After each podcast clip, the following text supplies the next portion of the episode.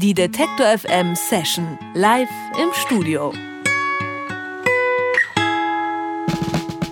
Ich packe meinen Koffer und nehme mit Synthesizer und Gitarren, unzählige Effektgeräte und kilometerweise Klinkenkabel. So oder so ähnlich muss es bei der Band Seymour zugehen. Seit 2015 reisen die Mannheimer um die Welt, um an den abgelegensten Orten Musik zu machen.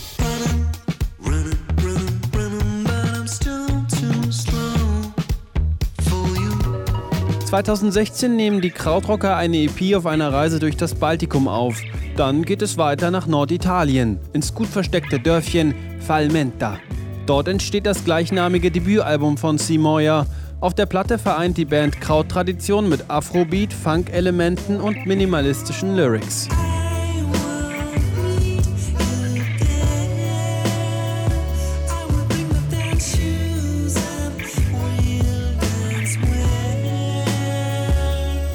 Für C. Moyer ist die Reise noch lange nicht vorbei. Mittlerweile wohnt die Band geschlossen in Montreal in Kanada. Derzeit tourt sie aber schon wieder durch Europa. Das bringt C. Moyer auch nach Leipzig und direkt ins Detektor FM Studio. Herzlich willkommen, C. Moyer. Ja, herzlich willkommen auch nochmal von mir, ihr beiden. Hallo Elias, hallo David. Hallo. Hallo das kam jetzt natürlich auch schon äh, durch in dem Vorsätze. Ihr seid als Band ähm, relativ viel unterwegs. Von Anfang an wart ihr ähm, auf Reisen. Ihr habt im Baltikum eure EP aufgenommen oder eine eurer EPs aufgenommen. In Italien euer Debütalbum, seid dann nach Kanada gezogen und das alles in wenigen Jahren. Seid ihr auf der Flucht? Gute Frage. Ich würde es nicht beschreiben als Flucht, weil Flucht so was äh, ist ja klar, dass man vor irgendwas wegrennt, irgendwas, äh, was einen vielleicht betrügt, ähm, was einen vielleicht auch bedroht in irgendeiner Art und Weise. Ich sehe jetzt hier Deutschland nicht die krasse Bedrohung für uns. und wir waren so in Mannheim und Köln angesiedelt und da ist eigentlich auch eine ganz gute, lebendige Musikszene am Start. Aber vielleicht. Ich, vielleicht ähm, auf der Flucht vor Eintönigkeit ähm, mhm. und vor Gewohnheiten, die man nicht mehr ganz ja. durchbrechen kann. Genau, vielleicht so auf der Flucht vor dem Alltag und Musik in dem Alltagskontext nur zu sehen und zu machen. Okay. Würdet ihr, ja, würdet ihr sagen, dass ihr vielleicht auf der Suche nach etwas Bestimmtem seid? Ich würde sagen, wir sind immer auf der Suche nach was Neuem, was wir noch nicht erlebt haben und was uns auf ganz unterschiedlichen Ebenen inspirieren kann. Und so sind wir eben auf die Idee gekommen, wenn wir Songs aufnehmen, uns in ein ganz neues Setting zu schmeißen. Sei es in den baltischen Staaten, am Strand ein Outdoor-Studio aufzubauen oder eben, wie ihr eben schon so schön gesagt habt, in einer italienischen Hütte ähm, für ein paar Wochen zu kampieren und da sich so diesem neuen Setting hinzugeben und zu schauen, wie inspiriert das einen, was macht das mit einem. Wie habt ihr die Orte ausgewählt eigentlich? War das, waren das bewusste Entscheidungen, persönliche Erfahrungen vielleicht, die der ein oder andere in der Band äh, an, an die Orte erinnert hat oder an die Orte gezogen hat?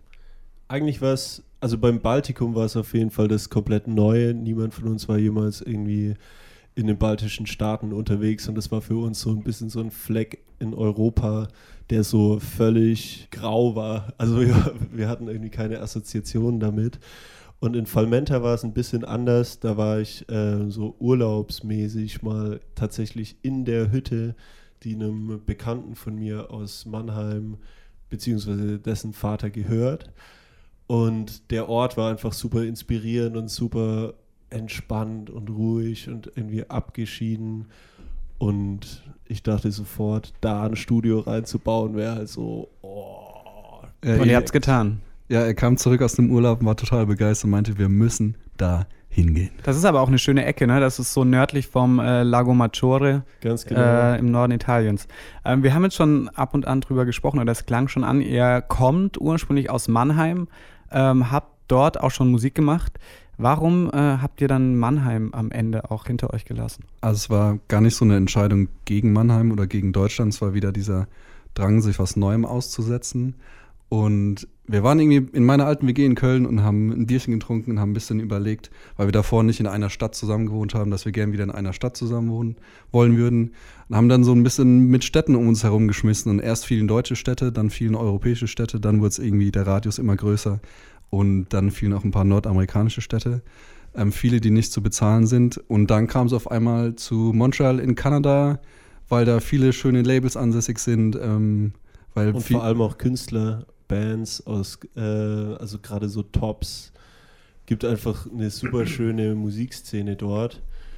Und wir hatten damals eben gerade viel Sound aus Montreal auch gehört, gerade auch so Home Shake zum Beispiel. Und dachten dann, ey, warum nicht mal irgendwie irgendwo hinziehen, wo wir wirklich die Musik von den Musikschaffenden dort einfach hören, weil wir es geil finden. Und das war, ich glaube, das war dann so ein bisschen der Punkt. Und dann zusätzlich kommt noch äh, hinzu, dass in Kanada das Visum, also das ganze Visa-Verfahren recht entspannt ist und da Musiker eher so, ja geil, komm mal vorbei, so aufgenommen werden. Und äh, wie war das dann für euch als äh, deutsche Band, dann tatsächlich auch, ich sag mal, in der Szene vor Ort in Montreal irgendwie anzukommen, aufgenommen zu werden? Wie wurdet ihr da beobachtet vielleicht sogar? Also erstmal haben wir uns oder habe ich mich nicht direkt als deutsche Band empfunden, so in gewissermaßen was strukturelle Dinge betrifft, also ähm, wie ernsthaft geht man einen Soundcheck an, wie pünktlich ist man. Da haben wir schon an manchen Eigenschaften gemerkt, dass wir da eher so die deutschen Pünktlichen sind, wo da in, in Kanada manchmal die Uhren ein bisschen anders ticken. Aber ansonsten ist die Musikszene da so vielseitig und so divers, dass es da eigentlich gar nicht darum geht, wo kommst du eigentlich her, sondern es geht darum, was für Musik machst du und wie ist das Produkt, was hinten rauskommt. Cool. Ihr habt äh, einen Song mitgebracht, den ihr gleich performt. Wie heißt der denn? Ganz genau. Der erste Song wäre Purple Days in einer bisschen abgespeckten Version und einer bisschen verträumteren Version. Cool, dann hören wir jetzt Simoya mit Purple Days.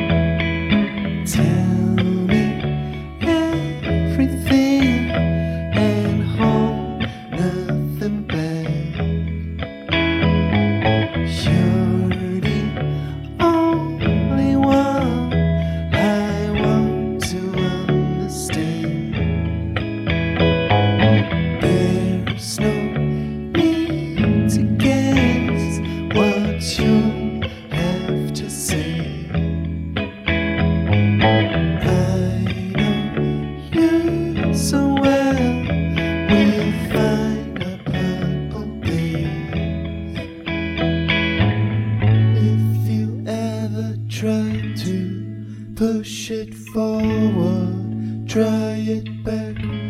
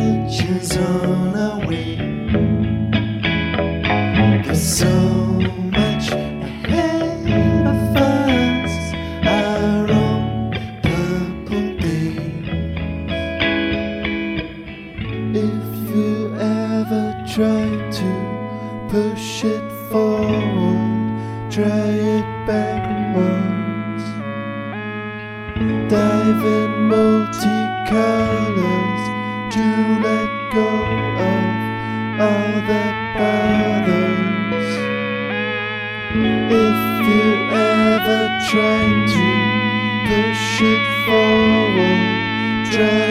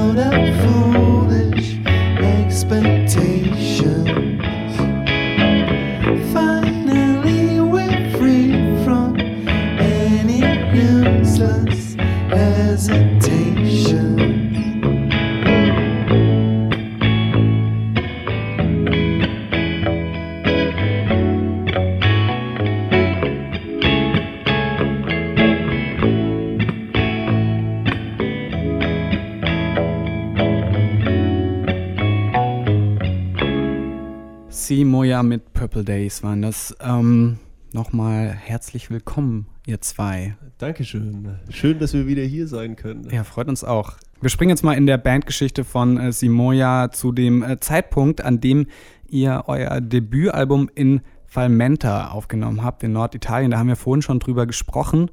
Ähm, was hat dieser Ort mit euch oder vielleicht sogar mit eurer Musik gemacht, als ihr dann auch dort wart? Also erstmal waren wir im Herbst dort und ich kann mich noch genau daran erinnern, wie so, wie wir mit dem Auto voll bepackt mit unserem ganzen Studio-Gear so die Serpentinen hochgefahren sind, vom Lago Maggiore hoch geht man dann ins Valle Canobina. so fährt man hinten rein und dann so ganz schmale Straßen und die Straßen werden immer enger und dann äh, hing noch so ein bisschen Nebel im Tal und dann kommt man da an und es war so total, wir haben so durchgeatmet, wir haben so voll die, voll die Entspannung und die Schönheit der Natur und alles so direkt gefühlt beim Ankommen. Und da mussten wir aber erstmal schleppen und alles aufbauen und so. Wir konnten gar nicht mit dem Auto bis zu der Hütte fahren, sondern so die letzten 300 Meter mussten wir ähm, alles Equipment tragen. Und dann wirklich aufzubauen und Musik zu machen, war ein ganz anderes Gefühl, als wir es jetzt in unserem Studio in Mannheim äh, hatten. Es hat sich viel lockerer und irgendwie entspannter angefühlt und gleichzeitig inspirierend dadurch, dass man so wenig Input von außen bekommt und man da gab es keinen Handyempfang und wir waren, es gab einfach wenig Ablenkung, sondern wirklich dann uns in dem Studio in dem schönen Tal direkt am Berg und es war einfach so voll Musik und gleichzeitig aber so ein entspannter Ort dafür. Ähm, euer Album beginnt mit der Zeile Running but I'm still too slow for you ähm, in dem Song The Long Run. Ähm, das könnte ja tatsächlich der Anfang äh, einer Aussteigergeschichte sein. Ähm, kritisiert ihr damit auch das Tempo? Ähm, geht es euch im Alltag manchmal zu schnell? Ähm, speziell in dem Song ging es nicht um das Thema, aber generell geht es uns manchmal schon so, dass vieles schnell geht. Manchmal aber auch in dem positiven Sinne, weil wir auch oft einfach schnell unterwegs sein wollen, intuitiv unterwegs sein wollen. Da spielt einem so eine äh, digitale und eine technische Stütze auch schon mit in die Karten, wenn man schnell mal einen Song aufnehmen will. Ähm, in dem Song geht es aber um eine zwischenmenschliche Beziehung, ähm, wie man manchmal so das auslotet, ähm, wie man dem Gegenüber gegenübertritt und wie man manchmal jemandem wohl auch hinterherrennen könnte. Lass uns nochmal über äh, Falmenta sprechen. Ich muss zugeben, ich war noch nie dort, aber ich könnte mir vorstellen, dass es da äh, nicht unbedingt in jeder Berghütte zufällig ein äh, Tonstudio gibt, das äh, den Anforderungen von euch als äh, Krautkombo, wie ihr euch ja selbst bezeichnet, gerecht wird. Ähm, wie habt ihr das hinbekommen, dort den Sound zu kreieren, den ihr dann am Ende auch haben wolltet? Also ein Tonstudio war das letztendlich überhaupt gar nicht, sondern einfach nur ein Steinhaus, so ein Rustico, wie es äh, die Leute dort nennen. Letztendlich haben wir eigentlich alles mitgebracht, was wir dabei hatten und es war dementsprechend auch recht wenig, aber wir haben für uns irgendwie so Techniken äh, entwickelt, um einfach mit kleinem Besteck quasi Drums zum Beispiel abzunehmen. Also rein von der Mikrofonierung her sind wir da sehr sparsam immer unterwegs und versuchen irgendwie mehr quasi aus dem Instrument wirklich rauszuholen, als jetzt unbedingt die krasse Aufnahmetechnik dafür äh, zu haben oder irgendwie riesige Hallräume oder was auch immer, Mhm. sondern es war wirklich dann einfach dieser Stein, dieses Steinwohnzimmer mit so einem geilen, äh, offenen, offenen Ofen, der das äh, Zimmer gewärmt hat und das war es halt letztendlich. Aber der Raum klang super schön, so total erdig und massiv irgendwie. Und irgendwie passiert uns das voll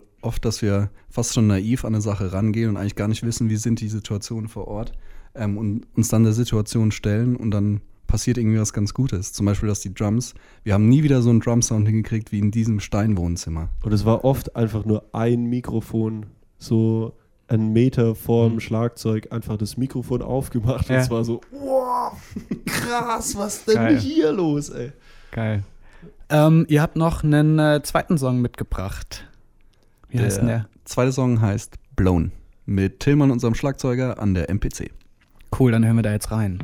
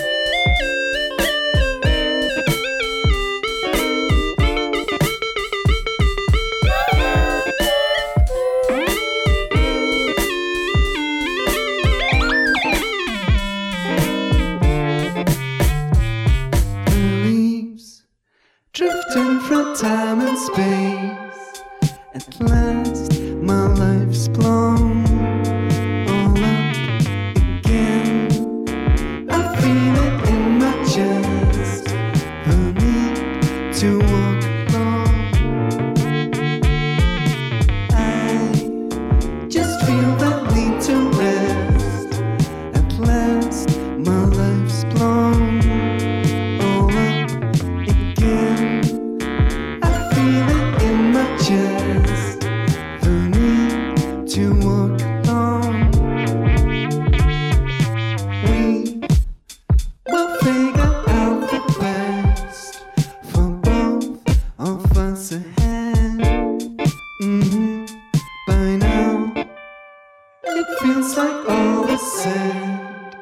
may yet be overgrown.